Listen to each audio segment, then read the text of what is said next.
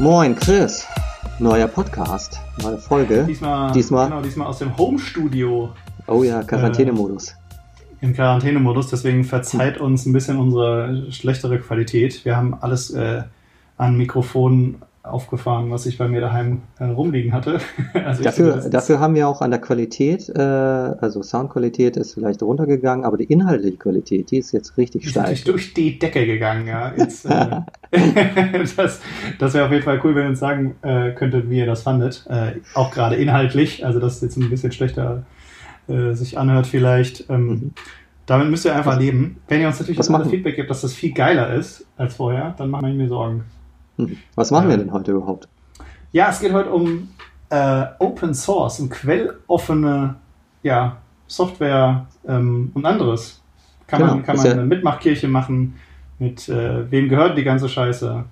Ja, Ja, es geht Das, auch äh, um Autorenschaft im Alten Testament, um an der um, am Ausbau des Evangeliums. Wir fragen uns, genau, äh, auf was, auf was man ob, die ob die Bibel auch ein Open Source ist. Genau, und, und wie man das machen kann und, und unterstützen kann, da haben wir auch ein bisschen äh, drüber philosophiert und uns Gedanken Mhm. gemacht. Äh, super spannend. Also wenn ihr dazu Feedback habt, wie ihr es fandet, gerne wie immer ähm, an uns. Am Ende von der Folge habe ich äh, alles aufgezählt, Mhm. wie ihr uns kriegt mit Insta und so. Übrigens, Das, das ist die erste Folge seit unserer Selbstreflexionsphase. Selbstreflexion. Wir haben mal ein bisschen, ein bisschen überlegt, was wir so machen und wer wir sind. Ähm, da habt ihr uns Feedback zugegeben. Vielen Dank dafür. Ihr seid auch sehr gnädig gewesen. Ich glaube, es war sehr überwiegend äh, positiv. Freut uns Ja, natürlich, aber ja, wenn ihr uns irgendwas äh, zum ans Bein pinkeln und ankotzen habt, dann sind wir dafür auch offen. Ja. Aber nicht zu viel. Genau. Ja, ich lese es dann notfalls und sage dem Roman, dass alle nett waren. Äh, okay, genug, äh, genug der einleitenden Worte. Viel Spaß. Äh, wir hatten Spaß. Und Mhm. äh, Film ab. Kann man, wie sagt man eigentlich Film ab bei Podcast? Ton ab. Ton. das ist so lame. Viel Spaß damit. So, wir wollten heute über Open Source sprechen. Das ist ein Begriff, der immer wieder kursiert, jetzt auch äh, in Zeiten äh, von Corona vielleicht immer wieder äh, noch mehr populärer geworden.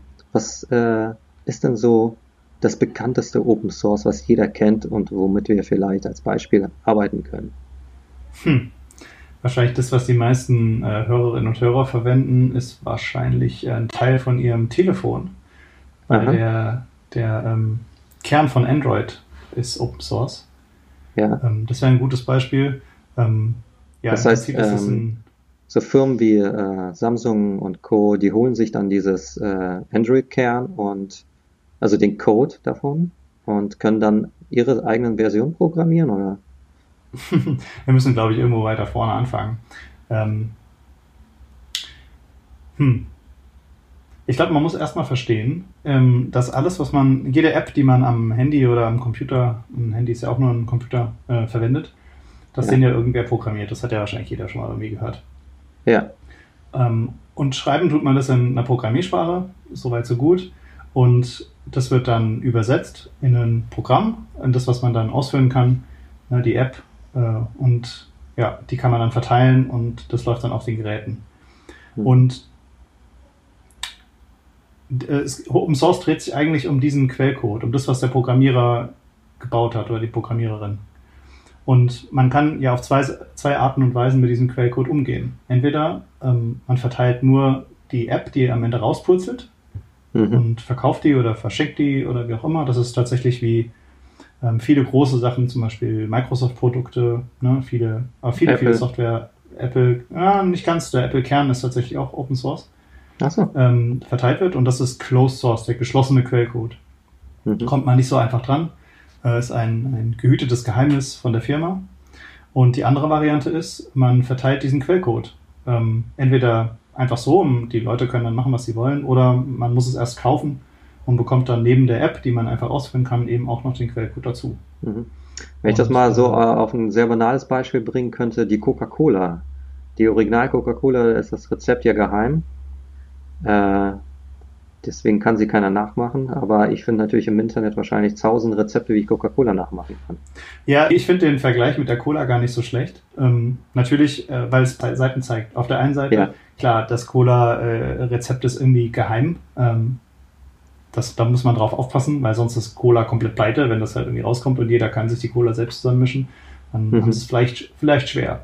Ist äh, übrigens sehr umstritten, diese Frage, auch, äh, glaube ich, unter Ökonomen, weil ähm, mhm. die Frage ja gar nicht so sehr ist, ähm, um diese Formel geht, sondern dass Coca-Cola sich natürlich auch mit ihrer ähm, ganzen Marketing und ihren Kühlschränken, die sie einfach an jeder Ecke platziert haben, eine, eine Marktmacht zusammengebaut haben, die man so nicht mehr so ja. einfach brechen kann. Ne? Also es geht ja nicht nur um die Cola. Aber die Idee ist gar nicht so schlecht als Vergleich, denn wo mhm. wir uns alle einig sind, ähm, ist, dass es eine gute Idee ist, dass man das, was man in die Cola reinmacht, hinten auf den Zettel draufschreiben muss. Ne? Also mhm. äh, wenn man mhm. irgendein Nahrungsmittelprodukt äh, holt, dann steht da hinten in, in Zutatenliste drin, was da drin ist, so dass ich halt ja. eben weiß, äh, da ist halt nicht nur gut bei Cola ist tatsächlich Chemie drin, ähm, das ist ja auch irgendwie alles Chemie, wie wir gelernt haben. Aber ihr wisst, was ich meine, ne? dass man irgendwie weiß, äh, da ist nichts drin, was ich eigentlich gar nicht, nicht reinstopfen will. Mhm. Und ähm, äh, genau diese beiden, äh, diese beiden ähm, Komponenten, die gibt es auch in der Diskussion um, um Software. Also mhm. die eine Seite befürchtet, dass ihr äh, Geheimnis sozusagen dann an die Öffentlichkeit kommt und äh, andere Leute daraus Profit schlagen. Ähm, ja. Ist natürlich nicht komplett unbegründet, aber es gibt auch viele Argumente, die, da hatten wir auch tatsächlich schon mal drüber gesprochen ähm, in einer der letzten Folge, dass einige Dinge im Internet oder in, in der Softwareindustrie eben nicht so eine leichte Analogien haben. Ne, wie zum mhm. Beispiel Raubkopien, dass man sagt, äh, eine Raubkopie, wir können ja nicht, nicht wirklich was rauben. Also wenn ich, wenn ich mir eine Datei kopiere, dann ist sie ja nicht weg vom anderen, ne, sondern nur kopiert. Das heißt, die mhm. Analogie passt vielleicht nicht. Und so würde ich auch sagen, dass ähm, das nur bedingt äh, da möglich ist.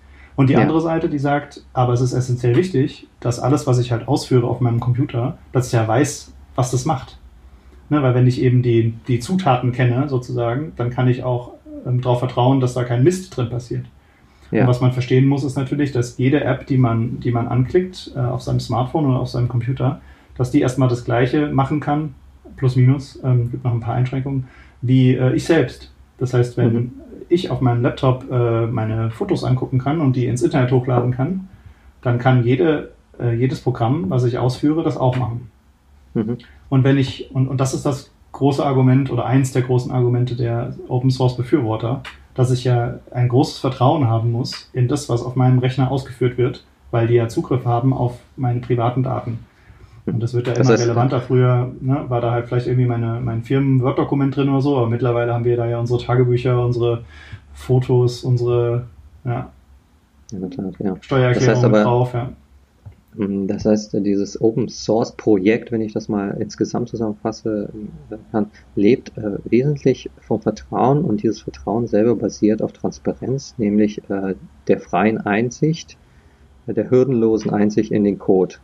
Natürlich, ich muss Programmiersprache können, ähm, muss nachvollziehen können, was da geschrieben ist, aber dann kann ich auch verstehen, äh, wie das Programm funktioniert und ob es das tut, was ich auch ihm erlauben will zu tun. Genau, und ob es ähm, ganz speziell auch nichts Falsches macht, ja. Oder mhm. man kann ja vielleicht auch Sachen falsch implementieren, insbesondere bei Verschlüsselung, dass man mhm. sagt, man möchte etwas verschlüsseln, man kann da aber viel falsch machen. Und am mhm. Ende habe ich den Schalter ein bisschen schief angelegt und mein Tresor ist halt eben halb offen, ne, um in dem Bild zu sprechen. Und da schafft es schon Vertrauen, ja. Wie ist das jetzt mit dem Urheberrecht? Also wenn äh, ich der ähm, äh, äh, Verfasser dieses Quellcodes bin. Ne? Das ist ja quasi wie, als ob ich ein, ein Buch verfasse. Äh, wie kann ich dann trotzdem sichern, dass, ähm, wie kann ich sozusagen mein Fingerprint drauflegen, dass ich garantieren kann, ähm, obwohl die anderen es, dieses Programm nutzen, immer noch ähm, ich derjenige bin, der das äh, hergestellt hat? Oder verfällt so etwas wie die Autorschaft über den Code? Nö, ähm, ich bin kein Jurist, aber du bist immer Autor von dem, was du machst oder Autorin. Ja. Ähm, das, das kriegt man auch gar nicht so leicht raus. Ich glaube, es gibt Ausnahmen, wenn du für eine Firma arbeitest und ne, bist bei denen in Lohn und Brot, dann äh, kann dieses, äh, kann es irgendwie übergehen, äh, müsste man mit Juristen sprechen. Das heißt, das wird nicht davon angetastet. Mhm. Aber du kannst natürlich entscheiden, dass das, was du tust, unter verschiedenen, also wie du das veröffentlichen möchtest. Möchtest du das eben bei dir belassen, ja, vielleicht Geld damit machen oder bei, also, oder möchtest du es einfach frei zur Verfügung stellen, dass jeder damit machen kann, was er möchte. Ja, mhm. Kannst machen, was du willst, kannst es verändern, kannst es wegschmeißen, kannst eine Firma darauf aufgründen, Milliardär werden, ist mir alles egal. Ja? Das, diese beiden Optionen gibt es. Und noch viele andere. Ein besonders interessantes äh, Konzept, finde ich, ähm, über das wir reden müssen, weil es oft mit Open Source äh, Hand in Hand geht. Also Open Source kann man erstmal immer machen. Also du kannst zum Beispiel auch ganz normal deine Software verkaufen und sagst, die Leute, denen ich das verkauft habe, die haben aber das Recht, auch in diesen Quellcode reinzugucken. Aber die anderen mhm. nicht. Also du musst es schon gekauft haben, um, um das zu machen. Mhm. Äh, die Option gibt's auch. Aber richtig interessant wird's dann, äh, wenn wir an äh, die sogenannten Copyleft-Modelle kommen. Also es ist ein Wortspiel mit Copyright aus dem Englischen, ne, das Urheberrecht. Und dann machen ja. wir einfach Copyleft raus. Aha. Und das ist eine äh, Idee, die zu sehr großer Berühmtheit und auch Kontroverse geführt hat. Ich glaube, wahrscheinlich in den 90ern oder so hat das angefangen. Und zwar ähm, das erste große, na, das erste wahrscheinlich nicht, aber eins der bekanntesten großen Sachen war Linux. Ne? Ein Betriebssystem hat sicherlich, das die Namen haben viele schon mal gehört, so wie macOS und Windows auch. Ähm, nur komplett frei, kostenlos und ja. ähm, jeder konnte dran mitarbeiten. Es war ein, ne, ein Projekt, es gibt ein, ein berühmtes äh, eine berühmte Anekdote, wo, glaube ich, ein sechsjähriges Mädchen hat ein, äh, ein Fix äh, da eingespielt, weil sie irgendwo gefunden hat, dass da eine Linie zu kurz war oder so und hat dann dem Papa oder die Mama wahrscheinlich geholfen und dann konnte dieses Mädchen da mit dran arbeiten. Ja? Wurde akzeptiert und alles. ähm, und das Besondere da ist, ähm, dass du aber nicht alles machen kannst mit diesem Quellcode, ja? sondern okay. du verpflichtest dich quasi, wenn du Teile von diesem Programmcode verwendest, ähm, ja dann musst du das, was du da, damit gebaut hast, auch wieder unter diese gleiche Lizenz stellen. Das, ja, heißt, das heißt aber, ähm, die Verpflichtung ist, beruht tatsächlich auf, auf reinem guten Willen, oder? Nein, nein, nein, das kannst du juristisch enforcen. Also okay. das, äh, das ist eine, die zweite Ebene, ne? Also wie man das dann, wie das der, der Rechtsstaat dann, ähm, mhm. dann erzwingt sozusagen, ähm, das ist eine andere Ebene. Also da, aber das gibt mhm. auch äh, wirklich Gerichte, die das behandeln und auch Firmen, die schon verklagt worden sind, weil natürlich viele haben das probiert. Ja? Mhm. Ähm, um, und das kann man schon auch nachweisen, selbst wenn man sein, die, ähm, das, was ich dann gebaut habe, nicht selber Open Source, das kann man das trotzdem nachweisen. Äh, okay. Oft, äh, vielleicht nicht immer. Und kann da echt Ärger kriegen. Genau. Ähm, und das ist auch das, was tatsächlich dann vielen Firmen auch nicht passt. Ne? Das ist ein Risiko, wenn ich, wenn ich mir eine eigene äh, App entwickle und da ist dann aber ein Teil von dem Code, habe ich irgendwo hergenommen und, und dieser Code steht unter so einer Lizenz, dieser Copyleft-Lizenz. Mhm dann mhm. mache ich mich äh, strafbar. Oder strafbar ist wahrscheinlich nicht der richtige juristische Ausdruck, aber äh, ich kann Ärger kriegen. Ne? Ähm, äh, genau, deswegen, das war eine krasse Idee, die mit diesem Linux äh, in den 90er Jahren müsste das ungefähr oder Ende der 80er oder irgendwie sowas, muss das gestartet ja. haben. Das, was du äh, gerade beschreibst mit Linux, das erinnert mich äh, an so etwas wie Wikipedia, also ein gemeinsames Projekt, wo viele Menschen äh, ja unentgeltlich zum Teil daran arbeiten ähm, und das auch eben äh, äh, im Wesentlichen auf Vertrauen beruht, dass die Menschen, die daran partizipieren, ähm, ja auch keinen Unsinn machen, sondern auch wirklich sich äh, an dieses Projekt im gewissen Sinne verschreiben. Äh, ja, die, der Vergleich ist ganz gut. Also natürlich ist das ein bisschen eine andere Lizenz, also weil mhm. ein Quellcode von einem Programm braucht einfach andere juristische ähm, Sachen als ein Foto oder auch ein, ein Wikipedia. Da gibt es ja auch diese Creative Commons, hat vielleicht auch schon mal Leute gehört, mhm. ähm, die, die sowas auch dann für andere, für andere Lebensbereiche einsetzen wollen. Ich weiß das nicht, ich glaube nicht, dass Wikipedia so eine Art Copyleft hat. Also wenn du irgendwas aus Wikipedia rauskopierst, musst du es, glaube ich, nicht auch wieder sozusagen zurückgeben an die Community. Also wenn ich jetzt, das weiß ich nicht genau, also ob jetzt, wenn Brockhaus einen Artikel aus Wikipedia kopieren würde, müsste er dann mhm. den kompletten Brockhaus auch bei Wikipedia reinstellen. Ne? Also so, mhm. so wäre vielleicht irgendwie der Vergleich zu richtigen Copyleft. Aber ja. die ähm, Idee, ähm, dass gemeinsam die Leute dran arbeiten, an einem Produkt, das gemeinsam voranbringen, die ähm, ist mit Wikipedia äh, sicherlich genauso. Ja. Und das Spannende, wahrscheinlich auch soziologisch oder so spannend, ist ähm, die Qualität, die da rauskommt. Also Linux ja. ist, ähm, ist mittlerweile das meistbenutzte Betriebssystem auf der Welt, weil Android Linux zum, äh, Android zum Beispiel auch Linux im Kern verwendet die meisten Server auf, in, in den Rechenzentren auf Linux basieren. Mhm. Ähm, also das kann, das ist wirklich ein Stabilitätsgarant, ja, und äh, hat auch den Ruf, deutlich sicherer zu sein, zum Beispiel als ein Windows-Rechner oder sowas. Mhm. Und äh, Wikipedia hat ja auch ähm, den, den Ruf, dass die Qualität da schon echt ganz gut ist. Es gibt natürlich auch immer so diese Kontrastimmen, die sagen, aber da kann ja einfach jeder was reinschreiben und so. Ja. Und äh, gibt bestimmt auch vereinzelte Beispiele. Aber irgendwie hat sich so eine Art Kultur entwickelt, eine Kontrollinstanz, ähm, die das aufgebaut haben, so dass es eben sehr, sehr stabil ist und man nicht einfach sagen Mhm. kann, ähm, der Zweite Weltkrieg äh, ist aber nie zu Ende gewesen oder so, ne? sondern das äh, Mhm. wird sich äh, höchstens, wird wahrscheinlich nie auf die Wikipedia-Seite vom Zweiten Weltkrieg irgendwie kommen und wenn dann nur für eine Sekunde oder so. Ne? Sowas Mhm. funktioniert wahrscheinlich ähm, nur von durch so ganz kleinen Randartikeln oder so. Ich bin aber auch kein Wikipedia-Experte. Ja, ich Das erinnere mich noch, als ich in der Schule war, äh, kam das langsam auf und dann äh, haben äh, meine Mitschüler damit so tatsächlich so einen Quatsch gemacht, äh, dass sie dann irgendeinen Unsinn in die Artikel geschrieben haben. Das ist, glaube ich, heute äh, durch, durch, äh, ja, durch mehrere Stufen so geregelt, dass es eben nicht geschieht. Ne? Genau, Wikipedia hat es tatsächlich auch noch ein bisschen schwieriger als zum Beispiel der Linux-Kernel. Also du ähm, kannst beim Programmieren ähm, jede kleine Änderung, die du machst, die wird quasi ähm, als Häppchen gespeichert, dass du die an dem und dem Zeitpunkt gemacht hast und die wird dann in so Mhm. eine Kette gehängt, so ähnlich wie eine Blockchain, falls es jemandem was sagt. Ne? So, also du kannst nicht einfach in der Mitte was rausnehmen und verändern, ohne dass es jemandem auffällt. Das Ja. heißt, selbst wenn irgendwie ähm, da jemand, also man kann eigentlich nicht an diesem, an diesem Produkt rumfriemeln, ohne dass es jemand merkt. Das muss man sehr, sehr, sehr subtil machen, also so, dass es wirklich durch mehrere äh, Sachen nicht auffällt, ne? Durch mehrere Leute, die da drauf gucken. Mhm. Äh, die haben schon sehr, sehr guten Qualitätssicherung da und die sichern das auch eben kryptografisch ab und können das dann signieren, dass es auch wirklich dann der Roman ist, der diesen, diese Zeile Code programmiert hat und so. Das ist bei Wikipedia natürlich nicht ganz so einfach. Die haben eher so einen demokratischen Ansatz, ne? dass sie irgendwelche, äh, ich glaube, man kann da aufsteigen in, in, der, in deiner Reputation, was ist das deutsche Mhm. Wort dafür, äh, Ansehen, in deinem Ansehen und ähm, kannst es auch wieder verlieren, wenn du irgendwann Mist baust und so. Das ist eher so geregelt, so ein bisschen ja, rechtsstaatlicheren, also ich will es jetzt nicht, das ist natürlich kein Rechtsstaat, Wikipedia, aber ja, es funktioniert auf jeden Fall sehr gut.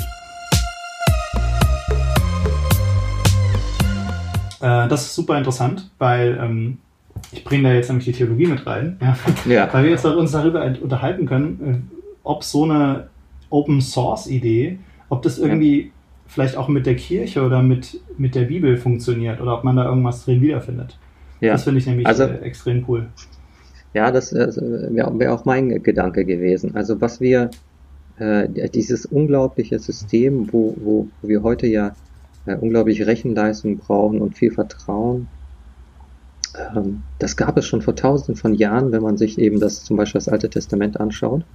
Die Exegeten, wenn sie dann, äh, also die Leute, die das Alte Testament in der Uni zum Beispiel erforschen, die schauen sich dann bestimmte Abschnitte an, bestimmte Bücher und finden mehrere Handschriften, sage ich jetzt mal, also eben mehrere Autoren vorliegen. Man kann das dann eben an der Semantik der Sprache und vielleicht sogar an der Grammatik differenzieren, dass hier verschiedene Menschen äh, an einem Buch geschrieben haben. Und das Okay, also ist dass äh, auch mehrere Leute sozusagen mitgearbeitet haben. ja, und äh, über, über mehrere äh, Jahrhunderte vielleicht sogar. Also ähnlich wie es vielleicht bei einem Wikipedia-Artikel der Fall ist. Dann nimmt, äh, na, sagen wir mal, er heißt Jesaja, sich vor, ein Buch zu schreiben, ein theologisches Buch über Gott und über die Geschichte Israels. Und äh, sagen wir mal 30 Jahre, 40 Jahre später äh, kommt noch ein Autor dazu, der verändert bestimmte Passagen, äh, im ersten Teil ergänzt er noch äh, weitere Passagen zum zweiten Teil dazu. Vielleicht kommt da sogar noch ein dritter Jesaja dazu. Der nennt sich dann auch noch Jesaja. ne? Das waren vielleicht noch nicht so ganz äh, kreativ in ihren Synonymen. ja gut, die. Autorenschaft war eine andere damals. Ne? Also man hat Genau. ja sozusagen in Traditionen weitergeschrieben und nicht... ja, äh, genau, in also, einer Schule, vielleicht Tradition, ja. Genau, also Oh, das oh. ist ja ganz witzig, weil wir gerade über Copyright gesprochen haben. Ne? Also dieses Verständnis, dass das meine Arbeit ist und die jetzt mir gehört. Und wenn Mhm. dann irgendwie der Roman kommt und er sagt jetzt, er ist der Chris und äh, schreibt da jetzt noch was weiter, dann würden, dann schreien wir so ein bisschen auf. Ne? Also ich glaube, man, daher kommt auch so ein bisschen dieses, dieses Gefühl, es gibt ja viele Leute, die sich da nicht so ganz wohl mitfühlen, ne? dass vielleicht ähm, Jesaja nicht nur von einer Person, die eben Jesaja war, geschrieben wurde, sondern von so einer Ja. Schülerschaft um, um Jesaja herum oder so. Ne? Ja, ja, klar. Wir haben heute ja den, den, den äh, Gedanken, jede Änderung müsste individuell sein. Dann ist wieder Wikipedia. Jeder muss mit seinem, vielleicht sogar seinem Klarnamen, ich bin mir nicht sicher, ob das nicht auch mit äh, Pseudonym funktioniert, aber jedenfalls Ja. musst du nachweisen, dass du als Individuum daran gearbeitet hast. Äh, in, Im Alten Testament hätten wir viel mehr so eine Art Schülerschaft, ein, vielleicht eine Art, ja, oder eine Schule vielleicht sogar, ähm, die eben ein bestimmtes Buch erstellt. Und die es dann Also auch weiter tradiert verändert und äh, Ja. gegebenenfalls auch an die, an die Geschichte und an die Situation auch anpasst. Ähm, ich würde noch mal einen Schritt zurückgehen, weil ja. ich glaube, das, das ging, ging jetzt ziemlich schnell. Also du mhm. hast jetzt erstmal die These in den Raum gestellt, ähm, dass zum Beispiel Jesaja, aber das geht natürlich für viele, gerade die älteren ähm, Bücher der Bibel, die halt quasi sich über, äh, über Jahrhunderte entwickelt haben. Und das, mhm. dass man dann untersche unterscheiden muss, die Gedanken finde ich irgendwie cool, dass man nicht sagt, es gibt einen Autor, der hat irgendwas gemacht und dem gehört sozusagen das Recht daran, so wie wir es heute sagen würden, wenn ich jetzt ja. irgendwie ein Buch schreiben würde oder auch ein Programmcode, sondern es gibt ähm, sozusagen ein, ein, eine, eine Erfahrung äh, mit Gott zum Beispiel, die eine Person aufgeschrieben hat und die dann über ähm, Jahrhunderte immer angereichert wurde von neuen Erfahrungen. Und, mhm. und daraus ja. wurde sozusagen ein, ein Wikipedia-Artikel zum Beispiel über Gott oder Jerusalem oder sowas. Ne? Das, weil man manche Sachen vielleicht auch im, im Rückblick besser erkannt hat ne? oder irgendwie sowas. Man weiß es genau, nicht genau. genau. Und ich kann ah, okay. mir vorstellen, das liegt, das liegt daran, dass man, äh, dass man feststellt, äh, man ist einem, einem gemeinsamen Ziel verbunden. Also das, die Erstellung der Jesaja-Schrift ist ein Projekt, an dem wir alle zusammenarbeiten. Ich formuliere das jetzt sozusagen aus, aus dieser Schule heraus. Äh, und entsprechend ist, ist die Botschaft und das Buch das Wesentliche, nicht, dass ich als einzelner Autor dort stehe. Gut, außer, es geht eben um ja. die Geschichte Israels, es geht um die Geschichte des äh, unseres Volkes sozusagen, jetzt aus der Ich-Perspektive gesprochen. Ähm, ähm, die wir voranschreiben wollen und die wir darstellen wollen. Da ist jetzt nicht wichtig, dass ich ein Individuum äh, bin mit und mich sozusagen jedes Mal kennzeichne in den einzelnen äh, äh, Schichten, wie, wie man das in der Exegese nennen würde vielleicht. Ja, also es gibt bestimmt Leute, die das, die damit auch ein Problem hätten, kann ich mir vorstellen, die da irgendwie glauben, ähm, dass da Qualität verloren geht, ja? irgendwie Sachen verfälscht mhm. werden, um es jetzt mal plump zu sagen. Da finde ich ja, aber den. Gedanken ganz cool auch wieder bei, wie bei Wikipedia oder auch ähm, dem Linux-Kernel, äh, den, den ich angesprochen hatte, mhm. dass es ja durchaus auch ein Qualitätsmerkmal sein kann. Wenn ja. viele Leute über eine sehr lange Zeit das immer wieder validieren, ne? immer wieder sagen, genau. das ist wirklich wahr, das ist wirklich wahr. Ne? Oder hey, hier ähm, habe ich noch was erzäh äh, äh, erzählt, was das ins noch bessere Licht rückt oder irgendwie sowas. Ne? Dass man halt sagt, absolut, absolut. das entwickelt sich dann langsam weiter. Obwohl man ja auch sagen muss, ja, äh, äh, ja genau. Ich, kannst du ja noch zu Ende bringen dann gleich, aber äh, ich, mich stellt, mir stellt sich dann automatisch die Frage, wieso schreiben wir eigentlich immer noch keinen Jesaja weiter dann? Ne? Also was war sozusagen der Schlusspunkt, als es halt irgendwann abgeschlossen war? Wann war es, äh, um in Software-Lingo zu sprechen, äh, Production ready, ja. Also dann, dann wurde es halt irgendwann deployed, ja, ist äh, rund gelaufen und seitdem muss man, muss man eben nicht mehr dran rumfriemeln. Ne? Mhm. Oder vielleicht machen wir das trotzdem noch als äh, Theologinnen und Theologen, aber schreiben ja, zumindest ist, keine heiligen Schriften mehr. Ja, das ist eigentlich äh, eine spannende Frage und äh, fast, es ist schon fast gemein, dass äh, mit so etwas, was Kanonisierung genannt wird, das heißt also die Erstellung des Kanons, Kanons bedeutet eben die, die Richtschnur, wie die Bibel aufgebaut sein äh, muss, also so und so viele Bücher im Alten Testament, so und so viele Bücher im Neuen Testament und jetzt darf da auch nichts Neues mehr ergänzt werden, dass mit dieser Kanonbildung ähm, auch eine Sanktion eingetreten ist, dass man sie nicht mehr anfassen kann, diese, diese Schriften. Äh, ich finde es gemein insofern, als es ein bisschen nach meinem persönlichen Empfinden dem Geist äh, der Botschaft von Christi, Christi widerspricht. Also äh, es ist ja der lebendige Geist, der äh, sozusagen ähm, die Welt durchdringt und äh, die Welt interpretiert und theologisch äh, versucht, ähm, die Geschichte zu deuten und die Welt zu deuten. Ähm, der Buchstabe, es ist, ist ein faules Wort, der Buchstabe tötet ja und der Geist ist lebendig. Und das heißt, wenn wir davon ausgehen, äh, das Evangelium oder das Neue Testament ist ein abgeschlossenes Buch und das ist total heilig und wir dürfen das nicht anfassen. Vielleicht begeben wir uns dann auf den Weg, wo eben der Buchstabe äh, tödlich wird und der Geist eigentlich ähm, nicht mehr in der Christenheit ist. Und was ich mit Geist meine, ist eben Interpretation. Also e-, eben das, was du gesagt hast, dass wir äh, ein Stück weit Theologie machen im Sinne von ähm, einer würdigen Auslegung des Gotteswortes auch heute. Und zwar würdig in dem Sinne, dass es genauso wertvoll ist wie beispielsweise das Matthäus-Evangelium. Also warum sollte das, wie du gefragt hast, warum sollte das abgeschlossen sein? Ja, ich finde die Frage Was spricht dagegen? Spannend, aber ja, genau, man hat aber irgendwie das Gefühl, man ist so direkt auf dem Ketzerpfad, ne? Also, ja, absolut. Äh, äh, das Evangelium nach Roman oder so, ne? Das, das kann es ja irgendwie nicht sein. Wir haben ja das schlechte Beispiel, dass es tatsächlich solche Weiterschreibungen tatsächlich auch Buch, büchermäßig gibt, das Buch Mormon, äh, was dann eben erzählt, wie Jesus in Amerika war. Ja, da. Viele Sekten, ist, oder? Also es, ja, ist vielleicht so ein Sektenphänomen. Ja. Und du hast natürlich recht, genau das ist das, das ist die große Gefahr, die dann besteht, äh, dass wir Ketzer werden. Ja, also Aber ich, ist das die Alternative? Das, Ketzer oder eben äh, Closed Source?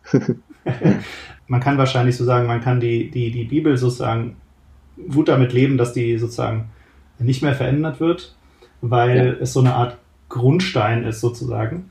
Aber das Haus, was man darauf baut, man, man sagt ja sogar das Haus der Kirche, oder? Ist das nicht so, so ein Ding? Also das, was man, ja. was man darauf baut, das, das muss ja nur darauf fundieren, aber es, es kann sich ja trotzdem noch entwickeln.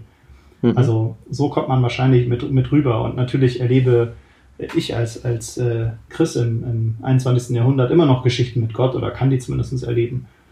Ähm, und auch damit schreibt Gott seine Geschichte weiter und auch mit ähm, ja, der ganzen Kirchengeschichte und, und Aufklärungsgeschichte und Medizingeschichte. Man kann da ja durchaus auch Gottes ähm, Wirken drin sehen über die Jahrhunderte hinweg. Also er hat ja nicht einfach mhm. gesagt, macht's gut, Leute. Gibt sogar mhm. Theologen, die behaupten das, ne? Aber dass Gott sich aber irgendwann verabschiedet hat und gesagt, er hat den Stein jetzt angerollt, jetzt guck mal, wie er damit klarkommt. Das ist ein, ein schön, schönes Bild, Fundament und, und äh, das Haus der Kirche, was dann weitergebaut wird.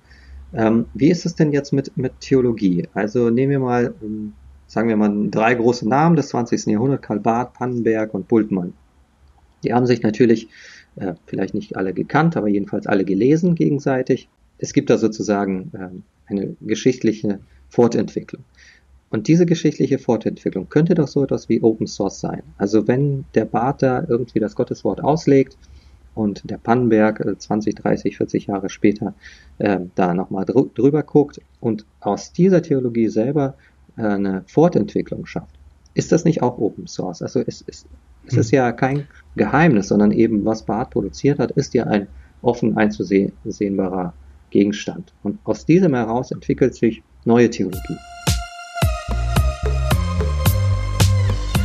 Ja, ich glaube, auf einer theologischen Ebene könnte es, könnte es so sein. Also ich mag den Gedanken, also es ist auch, glaube ich, ohne Frage so, ne? Also dass, dass ähm, die Geschichte mit Gott eben nichts ist, ähm, was ich für mich selbst behalte. Also es ist nicht ja. mein, meine Schrift und die gehört dann mir, sondern mhm. ich äh, gebe zurück. Also dieser Community-Gedanke ist ja auf jeden Fall da. Ne? Also mhm, mhm. ich schreibe eben mein Erlebtes auch auf. Ja? Ich ähm, ähm, teile mein Erlebtes mit der Gemeinde und lasse sie mit profitieren und so weiter. Ich behalte es nicht für mich, es ist nicht mein Gott, den ich mir erschaffen habe, sondern, ne, also diese, diese Gedanken, die kommen da, glaube ich, sehr krass ran. Ich, man könnte aber auch sagen, oder ich würde noch ein bisschen herausfordernder sein, und zwar mhm. ähm, hat sich die Kirche, nicht nur die Kirche, auch, auch alle christlichen oder viele christlichen äh, Institutionen ist falsch, aber Autoren, Autorinnen, Verlage, die haben sich ja diesem Copyright-Gedanken komplett unterworfen.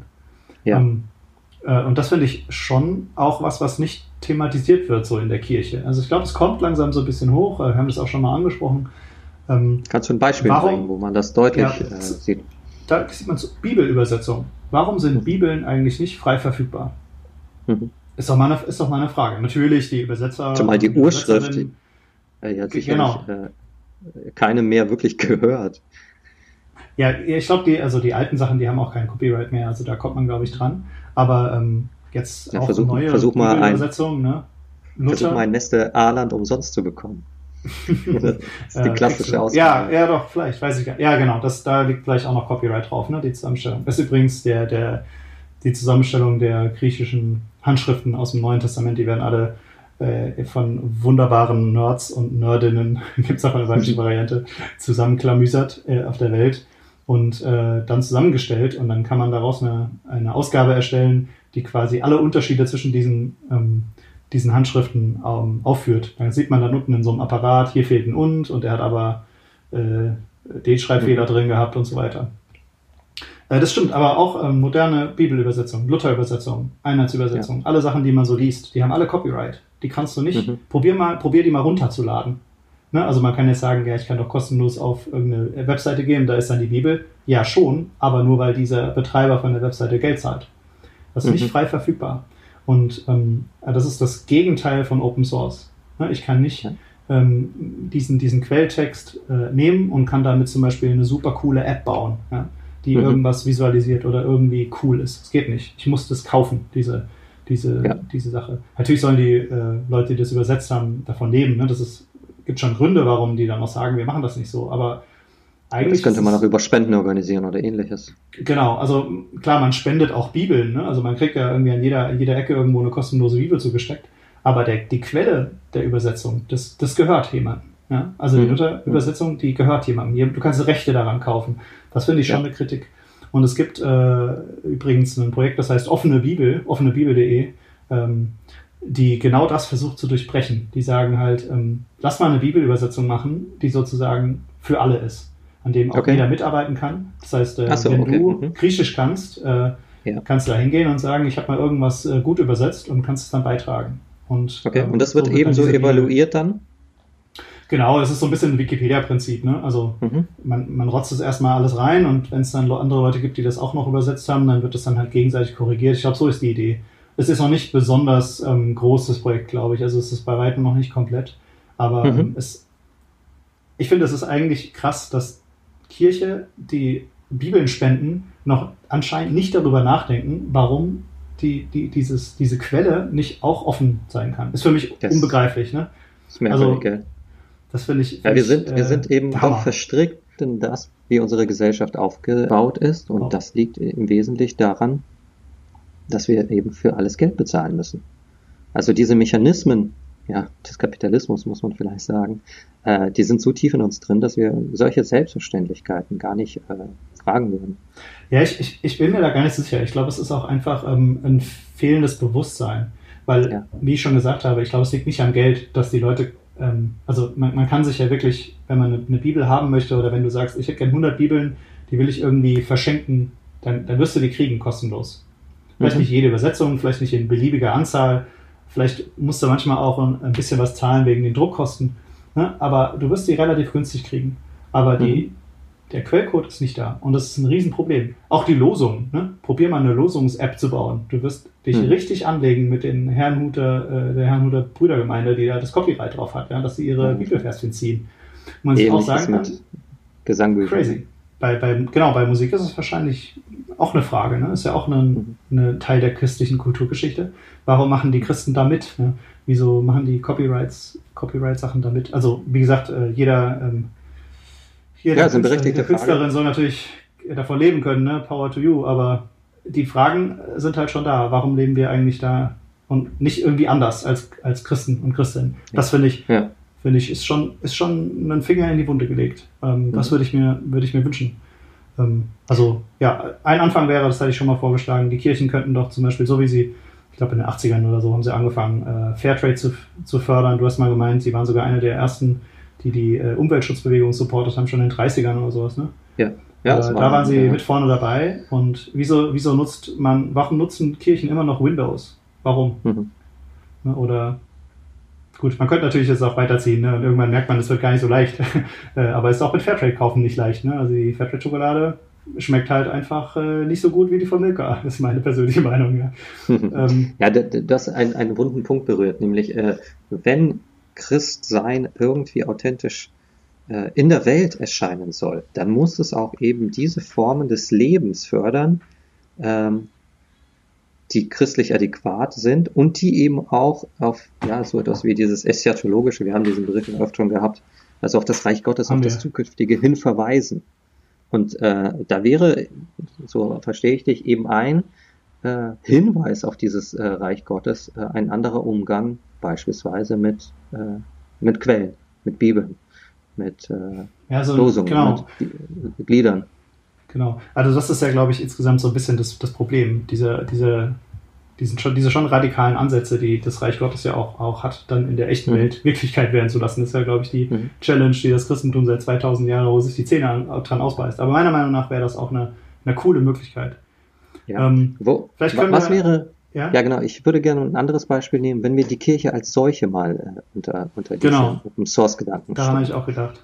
Ja, also wie würde das aussehen, wenn ähm, wir alle an der Kirche mitarbeiten, und zwar eben offen und transparent und auf Vertrauen beruht, äh, und die Kirche selber gestalten? Wie könnt, kannst du eine, vielleicht eine Idee, wie das aussehen kann? Jetzt gar nicht konkret, sondern wie wie sehe die Kirche dann aus, wenn so etwas passieren würde? Boah, hätten wir dann keine Pfarrerin, Pfarrer, hätten wir keine Diakone, wie könnte jeder Musik machen? Äh, wahrscheinlich hätten wir zumindest keine Päpste. ja, auf jeden Fall das nicht. Warum nämlich?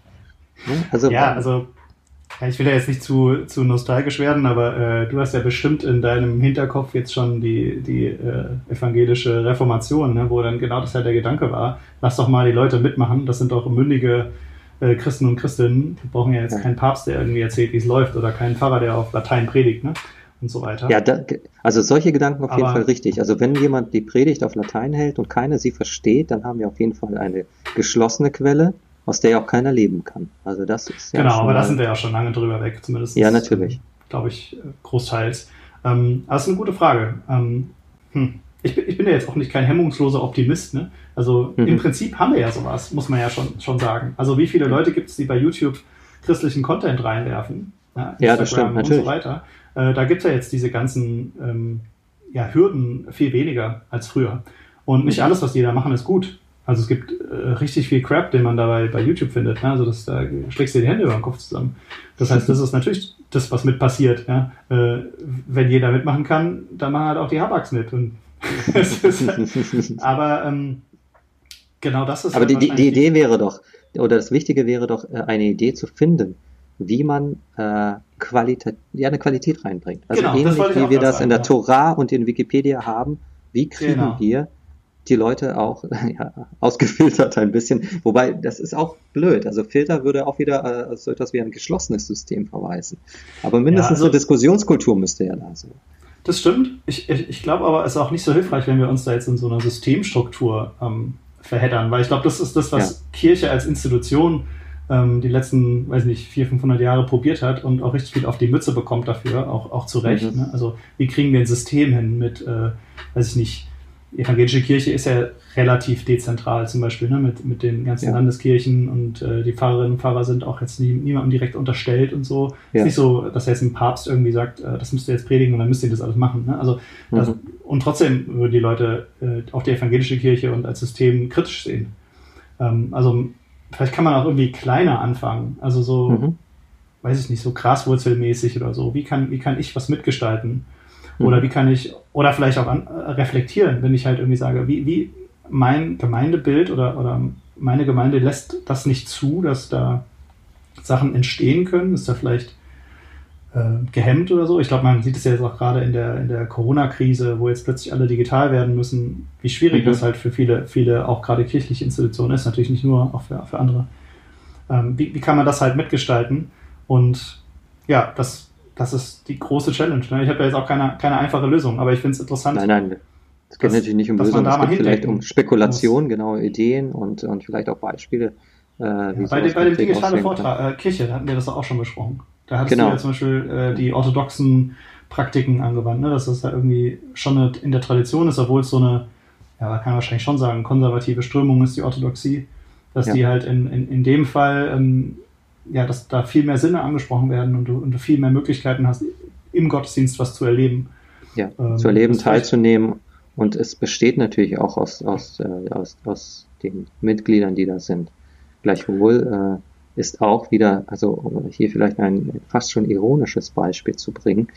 Äh, in der orthodoxen Kirche ist vorne am Altar gibt es die Ikonostase, heißt das. Das ist eine Wand mit Ikonen drauf, also mit den Bildern der Heiligen. Und diese ist äh, eigentlich durchgehend geschlossen und dort halten sich die Priester auf, die dann eben das Abendmahl vorbereiten. Und erst ähm, nachdem das dort eben alles vorbereitet wurde, geht das Tor auf, also geht diese Wand auf und dann kommt eben, kommt das Abendmahl heraus.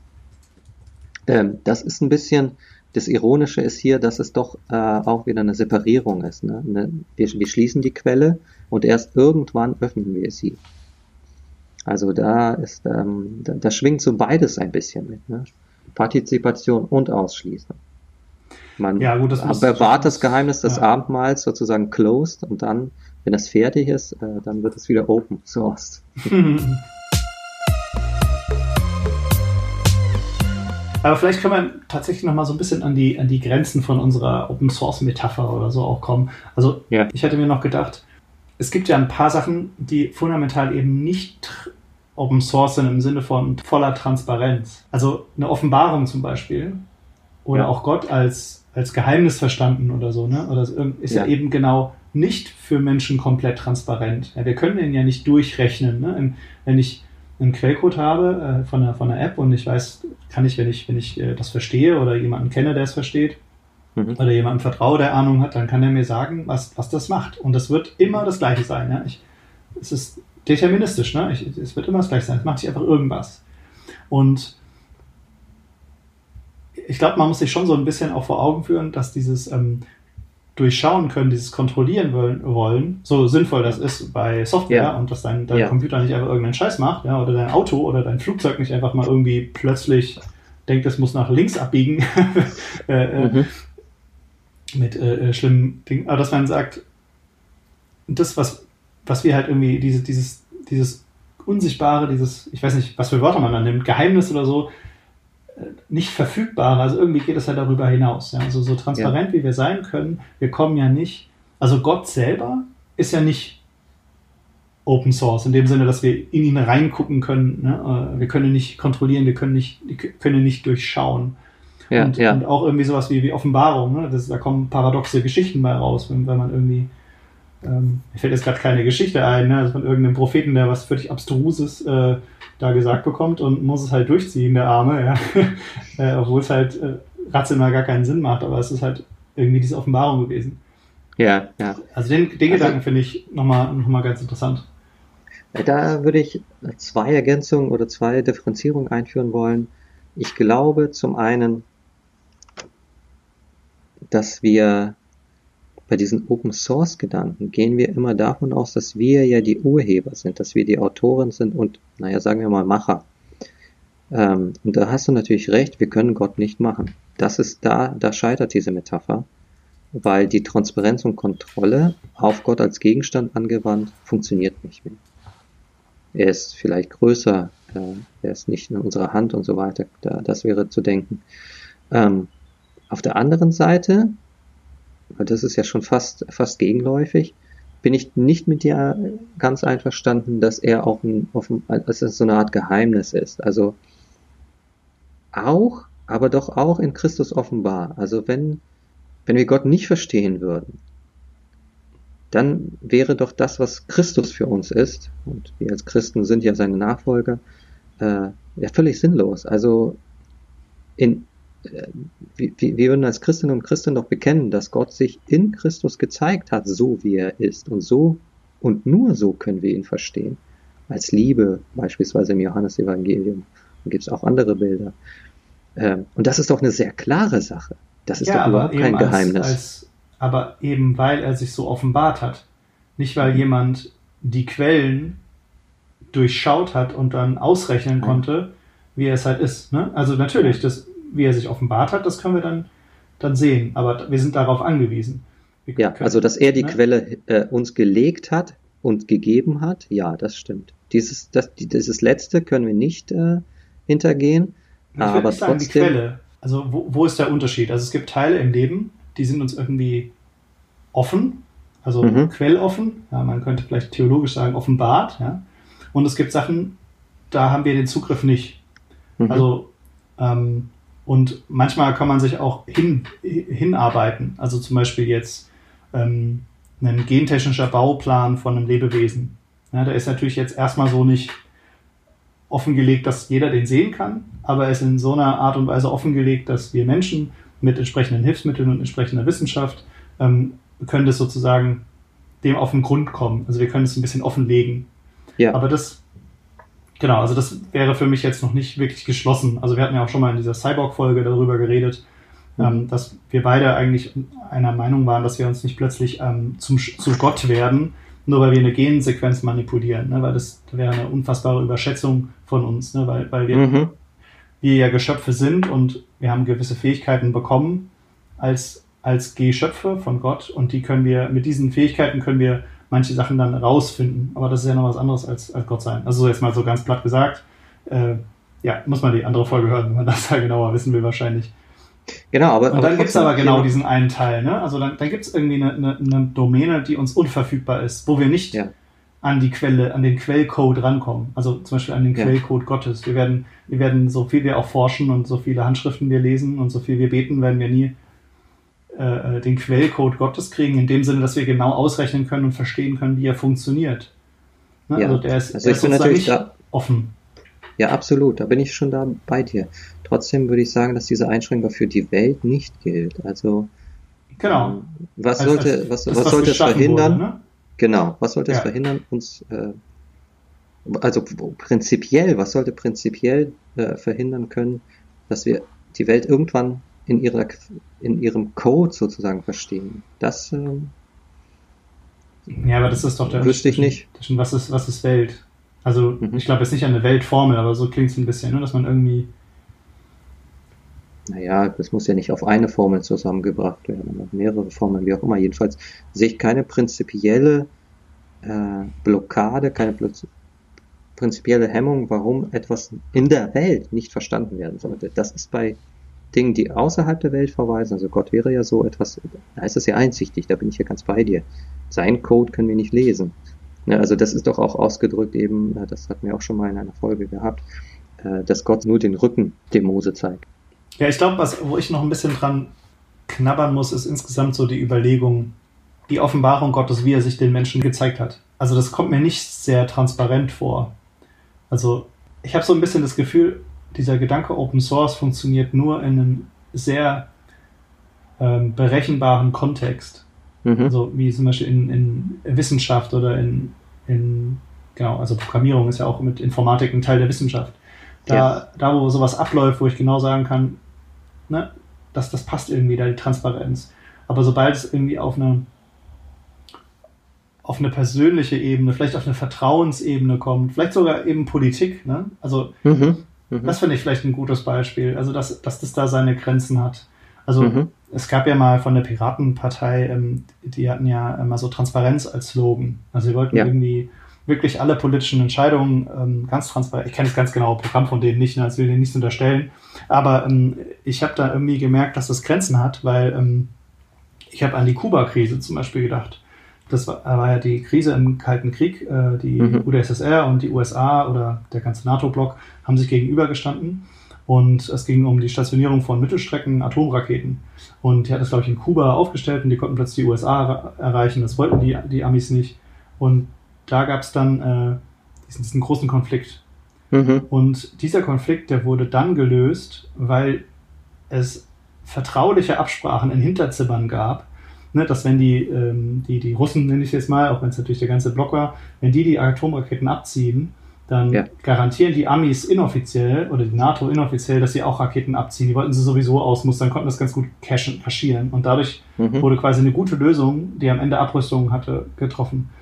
Diese Lösung, also ich bin natürlich jetzt kein Politikwissenschaftler, aber mir scheint so, als ob quasi dieses Nicht-Transparente ein, ein krasser Teil war, warum das überhaupt geklappt hat. Und deswegen denke ich, funktioniert dieser richtige offene Quellen, dieser Open Source Gedanke, dieser komplette Transparenzgedanke, der funktioniert nur in bestimmten Domänen. Mhm. Und ähm, ja, ich finde, bei der Politik war das jetzt ein Beispiel. Ich glaube, in so zwischenmenschlichen Themen, Beziehungen, äh, Liebe, ja, da, Mhm. da ist es für viele Leute wahrscheinlich ersichtlich, dass man vielleicht nicht alles transparent sagen sollte, was einem gerade durch den Kopf schwirrt oder so Ja. in, in einer Beziehung zu seinem Partner, Partnerin. Ähm, Ja, das ist das, äh, ich finde das ein äh, sehr, sehr schönes Beispiel, was du geführt hast. Äh, und das zeigt, wie Vertrauen äh, doch äh, ganz unterschiedlich funktioniert. Auf der einen Seite äh, beschwören wir Vertrauen oft eben dadurch, dass wir Transparenz fordern und wollen. Und das ist auch sicherlich nicht von der Hand zu weisen, dass einige Prozesse transparent sein sollen, damit wir in sie vertrauen. Das ist genau der große Punkt, eben bei dieser Corona-App beispielsweise, ist dort die ähm, äh, die Funktionsweise transparent, dann kann, können die äh, Bürger und Bürgerinnen dem vertrauen. Auf der anderen Seite gibt es auch ganz viele Phänomene, Liebe, du hast es genannt, Glaube ist vielleicht auch so etwas, Politik in einem gewissen Sinne auch, äh, wo ja so etwas wie eine Privatsphäre und ein privater Raum unglaublich wichtig sind, sonst bricht es zusammen. Genau. Also es gibt ist beides, eigentlich ne? paradox, ne, wie du es jetzt Ja. beschrieben hast. Also, dass Ja. man sagen kann, es gibt einmal kann ich Vertrauen erlangen, indem ich weiß, es gibt keine Geheimnisse mehr. Ich kann das Ding komplett unter die Lupe nehmen. Es, Mhm. ne, ich habe es quasi kontrolliert. Ja? Und Mhm. das andere ist eben diese Vertrauenszeit. Ich kann nichts kontrollieren. Ich muss ich muss glauben, ich muss vertrauen, mhm. ne, ich muss mein in den Nebel springen, ja, und ja. vertrauen, dass da was kommt, wenn ich wieder auf, auf, auftrete. Ja. Und beides nennen wir Vertrauen. Ne? So. Aber trotzdem, also bei dem christlichen Glauben würde ich auch sagen, es sind beide Momente da. Es ist transparent insofern, als du mit dem Glauben auf Christus äh, dich nicht hinauswagst in die Nacht, sondern dir wird ja eine Zusage äh, von Gott gegeben in Christus, dass das klappt, dass das eine Garantie ist. Du musst aber im gewissen Sinne dich auf diese Garantie äh, schon wagen. Aber, ja, aber es ist, ist kein, genau kein das, es ist genau aber kein leeres Garantie Wagen. Ja, aber es ist kein leeres Wagen. Es ist kein Wagen in die Dunkelheit. Gott sagt nicht, geh in die Dunkelheit, ich mach mal Licht. Nein, er sagt, geh ins Licht. Es ist schon Licht. Weißt du, das ist der Unterschied. Also natürlich ist, die, ist, das, ist das Wagen äh, auf Christus immer ein Schritt äh, des Risikos, aber das, was äh, dort präsentiert wird, ist nichts Geheimnishaftes. Also manchmal klingt das so, dass man äh, äh, sagt, äh, naja, wir verstehen Gott nicht, aber äh, glaub doch einfach mal, dann wird das schon alles äh, die, dich, äh, sich aufklären. So ist es, glaube ich, eben nicht, sondern es ist klar und du musst es nur annehmen. Weil sonst mhm. wäre Christus äh, so etwas wie ein Blackbox, in die wir uns hineinwagen müssen. Aber so ist Christus im Neuen Testament nicht präsent. Er ist da ganz klar ausgelegt als Liebe, beispielsweise im Johannesevangelium. Und da ist auch kein kein, ähm, also man muss sich auf die Liebe sozusagen äh, einlassen, aber nicht auf ein Geheimnis. Vielleicht könnte ja, ich das also so umschreiben. Ein bisschen triggert mich, dass du musst es nur glauben. Das ist, klingt irgendwie wie so ein, wie so ein Spruch aus ganz äh, shady äh, Gemeindekontexten. ja, ja, ja ähm, äh, äh, musst nicht zum Arzt gehen, musst nur richtig glauben oder so. Nee, ähm, ich glaube, ich verstehe, was du meinen willst, aber ich würde trotzdem immer irgendwie, ich, ich bin da schon eher so der Paradox-Liebhaber, ne? dass man irgendwie sagt, ähm, ja. es, ist, es ist halt eben nichts, was du was du vorher, wo du vorher eine Garantie bekommst. Ne? Also ich, ich finde, mhm. ja, es gibt doch dieses Beispiel mit dem Fallschirmspringer, dass du halt sagst, du kannst als, als bist eine Physikerin, ja, äh, hast jetzt, äh, kannst alles durchrechnen, du weißt ganz genau, dieser Fallschirm, hast die Statik berechnet hin und her, du weißt, äh, dann irgendwie Luftwiderstand hin und her, dir kann nichts passieren, das passt schon.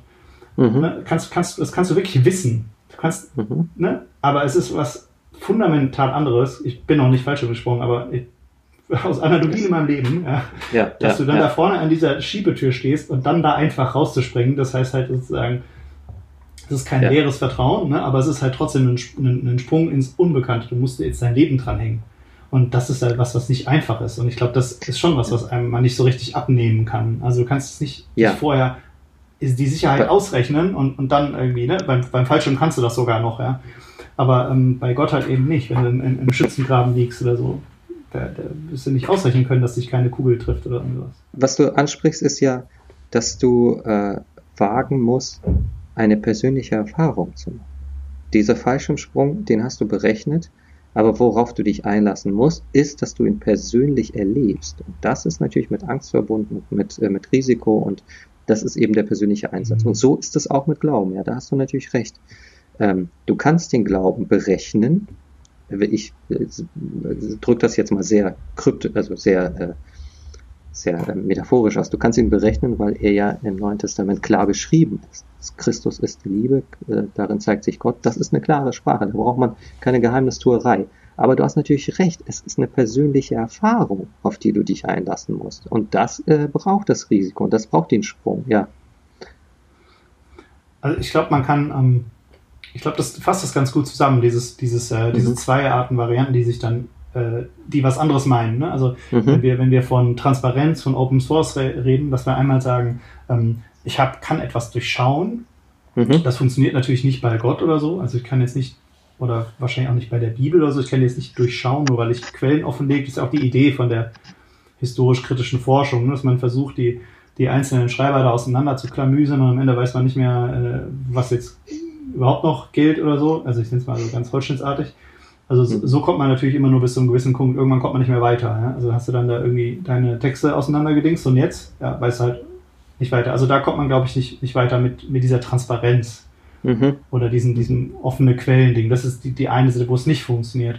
Und die andere, wo es funktioniert, ist eben, ist eben, ähm, ich glaube, das, was wir schaffen. Also schaffen wir durch unsere Arbeit Dinge, die uns gehören. Ja. Ne? De, von denen wir vielleicht sogar profitieren, jetzt äh, marktmäßig gesehen, geldmäßig gesehen ja. oder fame-mäßig gesehen? Oder ähm, schaffen wir was, ähm, was wir anderen zur Verfügung stellen. Also das ist, sind für mich der Unterschied. Ne? Also ich schaffe etwas, was ich anderen zur Verfügung stelle. Und in dem Sinne und, und, und durch meine, meine Arbeit ähm, gebe ich was zurück zu den Leuten, die das mit mir gemacht haben. Und in dem, der Hinsicht ist, glaube ich, zum Beispiel auch ein, äh, ein altes Testament oder so Open Source. Ne? Mhm. Also, dass die Leute mhm. das ihre Erfahrungen da mitgeteilt haben, ähm, ja. äh, meinetwegen auch weitergeschrieben haben, ne? also ihre immer weiter daran gearbeitet haben, bis es irgendwann abgeschlossen war. Und so kann es auch mit meiner Arbeit sein. Ne? Also ich kann jetzt, mhm. ja, bei den Bibelübersetzungen, ne? ich kann jetzt sagen, ja, ich äh, gebe diese Übersetzung und hau die raus und andere Leute dürfen da auch weiter mit dran arbeiten. Und äh, klar kann ich irgendwie auch, ähm, vielleicht sogar Schutzmechanismen sind manchmal vielleicht auch ganz angebracht, dass es nicht einfach, ich äh, mache irgendwas und ein anderer macht damit Profit oder so. Kann man schon überlegen. Also das Copyleft zum Beispiel sind ja da solche Ideen, äh, wie man sowas verhindert. Das ist, glaube ich, legitim. Aber so dieses insgesamt, wir arbeiten an was, wir geben es zurück in die Community. Ähm, ja. Äh, äh, und wir haben nicht, es geht nicht darum, mein ein Werk, äh, mein, äh, ein, ein Werk zu schaffen, was mir gehört. Ja, ich habe gerade überlegt, ne, gehört unser, unser Podcast, gehört der uns? Also ich meine, so rein autorenmäßig weiß ich gar nicht, wahrscheinlich schon, ne? Wir haben das ja irgendwie, unsere Stimmen sind da drauf. Er ähm, würde, ich, ja. ich, ich würde sagen, ich würde es ergänzen, er würde äh, umso mehr den Open Source äh, unterstellt, je mehr Feedback wir von den Zuhörern bekommen. Also bitte beteiligt euch an unserem Podcast und dann können wir das Ganze auch. genau. Obwohl ich das da geht es um die Aufgabe. Das stimmt. Ähm, ja, genau, aber das, das ist vielleicht auch nochmal der große Unterschied. Ähm, den hatte ich ja auch schon ein paar Mal angemäkelt. Ne, zwischen, zwischen irgendwie Social Media oder Mitmachweb mhm. oder so und wirklicher mhm. Open Source. Also es ist halt eine Sache, wenn alle was reinschreien können und das ist eine andere Sache, wenn ich das, was mir gehört, ja, also vielleicht in Social Media, in Insta-Lingo gesprochen, ja, meine Follower oder so, ja, mhm. ähm, wenn ich die allen zur Verfügung stelle. Ja, also nicht nur das, was ich produziere, sondern, also da hat man ja auch eine eine Marke oder so. Wir haben jetzt so und so viele Instagram-Follower, das profitieren wir ja irgendwie davon. Ja? Haben irgendwie mehr Fame oder was auch immer, Werbung, weiß ich. Aber ihr versteht, was ich meine. Und richtig mhm. Open Source wäre jetzt nicht nur, wir stellen das, äh, wir, wir hauen das in die Welt raus, sondern wir, wir lassen an dem, was wir geschaffen haben, an der Community oder so, ähm, die Teil, also wir lassen nicht äh, wie so ein Gönner teilhaben, ja, sondern das gehört wirklich allen. Ja? Also so, ja, so irgendwie. Ja, das, das, das wäre ja, es ist auch noch nicht erfunden, wie wir gerade in unserem Stottern merken. Ja. Aber das wäre interessant, da, da zu denken. Wie kann man da weiterdenken? Ähm, mhm. Wie kann man da auch Kirche weiterdenken? Wahrscheinlich landet ja, man da ja, recht schnell bei irgendwelchen Genossenschaftsideen oder so, könnte ich mir vorstellen. Dass, äh, äh, ich habe da ja auch schon mal ähm, genau, ein paar, paar Ideen. Ähm, ja, weiß ich jetzt nicht. Ähm, wäre ja, aber super interessant. Vielleicht verfolgt uns diese Frage einfach noch in unseren äh, weiteren Projekten. Ähm, übrigens, es gibt noch eine Anekdote, ähm, dass sowas auch ausgenutzt werden kann und in die Hose gehen kann. Ähm, es gibt zum Beispiel ähm, eine, eine große, also wenn man was programmiert, dann schreibt man nicht alle Teile selber, sondern benutzt Bibliotheken. Also andere Leute haben schon was programmiert, zum Beispiel äh, eine bestimmte Verschlüsselung und ich kann die dann bei mir mit einbauen, muss ich nicht mehr selber bauen. Und es gibt ein paar Leute, die das als Open Source gemacht haben. Und die haben äh, OpenSSL geschrieben. Das ist eine Verschlüsselungsbibliothek, äh, die fast alles verwendet hat. Also jedes Betriebssystem, jeder Server, jedes, jede App, jedes. Es war wirklich jeder Router in eurem äh, Zuhause, ne? jedes Handy hat diese, diese Bibliothek benutzt. Also wirklich mhm. viele, viele, viele Menschen. Die Typen, die das gebaut haben, die haben aber nie Geld gekriegt.